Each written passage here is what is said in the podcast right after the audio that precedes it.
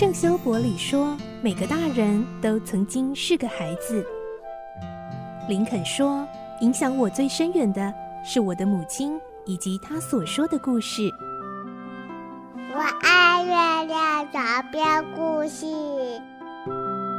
晚安，月亮床边故事。小青姐姐邀请每一位大孩子、小孩子一起听故事，不管多忙，也要和你一起听故事。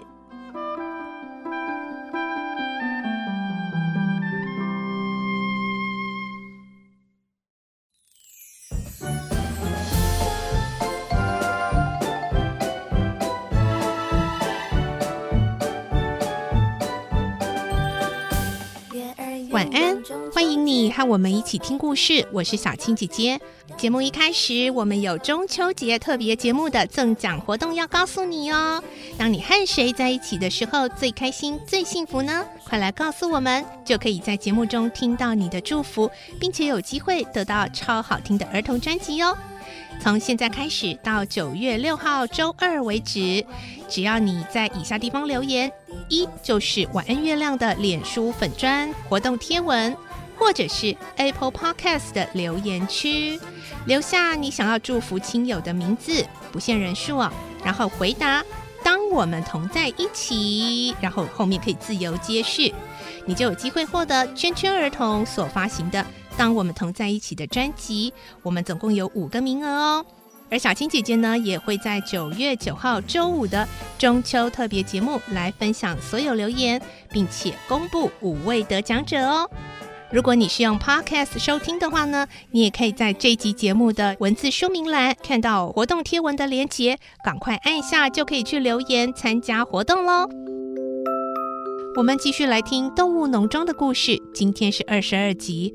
我们会听到动物们发现拿破仑和史奎尔这两只领导猪搬进了人类住的农舍，还睡在床铺上，这是违背了当时拿破仑自己定的七戒，其中一条是不可以睡在床上。动物们再次去查看七戒，却发现七戒已经被篡改过了。来听今天的故事。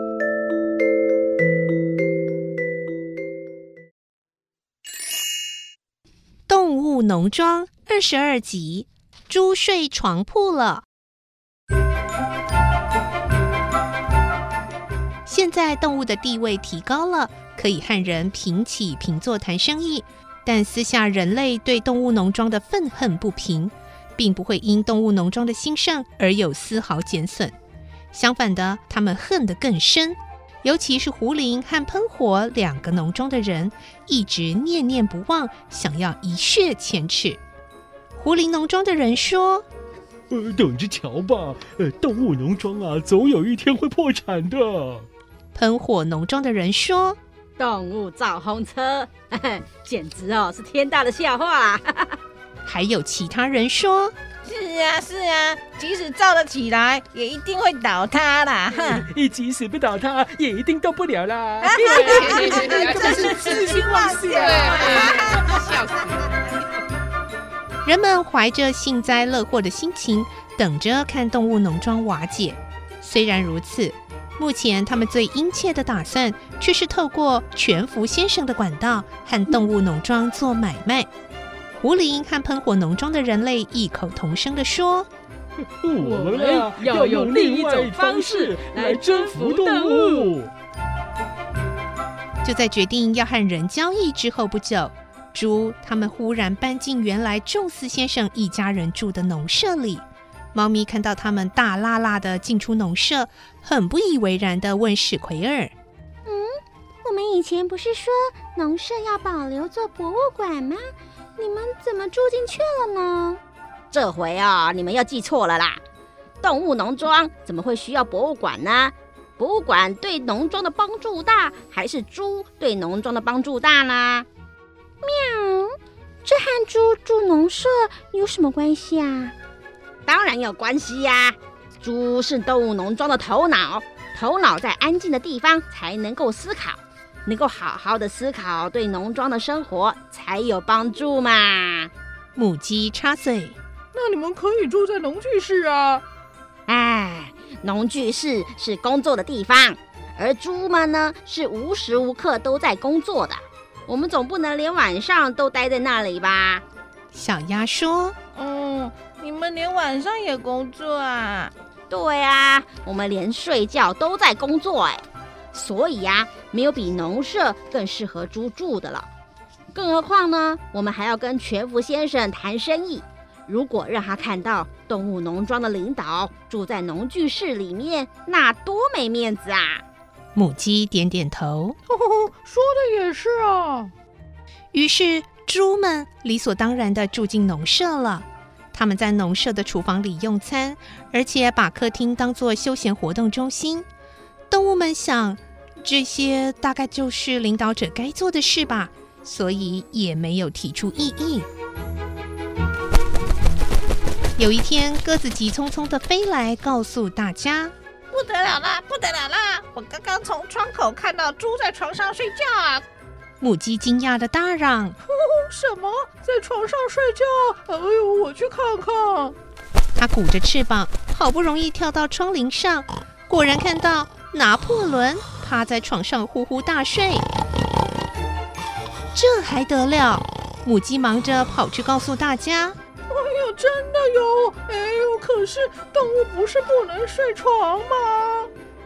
大伙儿又开始不安了，因为他们都记得七戒中有这么一戒，只有巴普仍然秉持着一贯的态度，说：“拿破仑这样做吼，一定有原因的啦。”克拉维却不死心的想追根究底。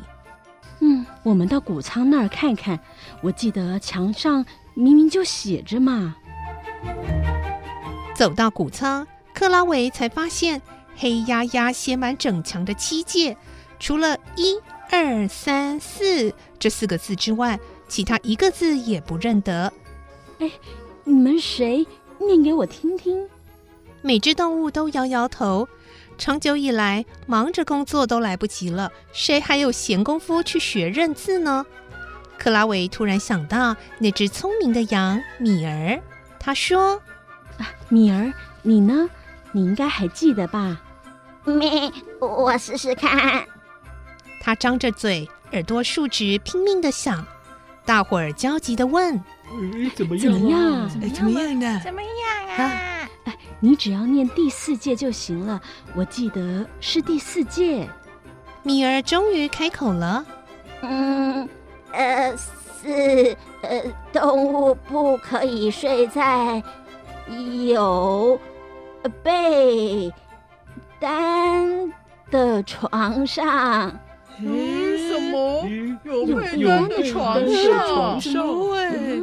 大家都觉得奇怪，谁也不记得七戒里有提到被单这回事啊。这时，史奎尔和三只狗正好经过，克拉维连忙叫住他：“哎，史奎尔，请问你啊？”什么叫做有被单的床上？史奎尔笑嘻嘻地说：“同志们，哎，原来你们啊是为了猪睡觉的事在烦恼啊。”母鸡说：“哦，是啊，呃，七戒里说不能睡在床上的。哦，为什么不能睡在床上呢？畜棚里一堆稻草，一块木板，那也是床啊。你们不也是睡在草床上吗？”动物们听得有点摸不着头绪。史奎尔在说：“戒律中禁止的是被单，被单才是人发明的呀。你们看到猪盖被单了吗？”大家的眼光集中在鸽子和母鸡身上。鸽子和母鸡对看了一眼，都摇摇头说：“哦，这倒没有。哎，是嘛？被单早就丢掉了，我们只是睡在毯子上而已。”小鸭睁大眼睛说：“啊、哦，他们睡在毯子上。毯子呢，就和你们草床上的草一样。它虽然没有被单舒适，但我们也很满意啦。”史奎尔摆出一脸清高的样子说：“同志们，现在所有用脑的工作全都落到猪的身上，你们千万别以为猪是在享福啊！其实啊，我们非常辛苦的。”大家不至于连休息的地方都不给我们吧？如果只有劳累却得不到适当的休息，我们要怎么保护农庄呢？难道你们希望再把仲斯先生找回来吗？当然不，动物们最怕猪提到这个问题，于是众口同声的保证，以后再也不过问猪睡觉的事了。过几天，拿破仑又宣布，猪们每天为动物农庄的前途绞尽脑汁，经常夜里睡不好，所以呢，我宣布，猪可以晚一个钟头起床。猪们这么尽心尽力地为大家谋福利，谁忍心不让他们多睡一会儿呢？这种事大家自然毫无怨尤地接受了。秋天到了，猪卖掉一部分的牧草和谷物，剩下来能够储存过冬的粮食就有限了。但是他们一点也不担心，因为风车造好后就可以解决这个难题了。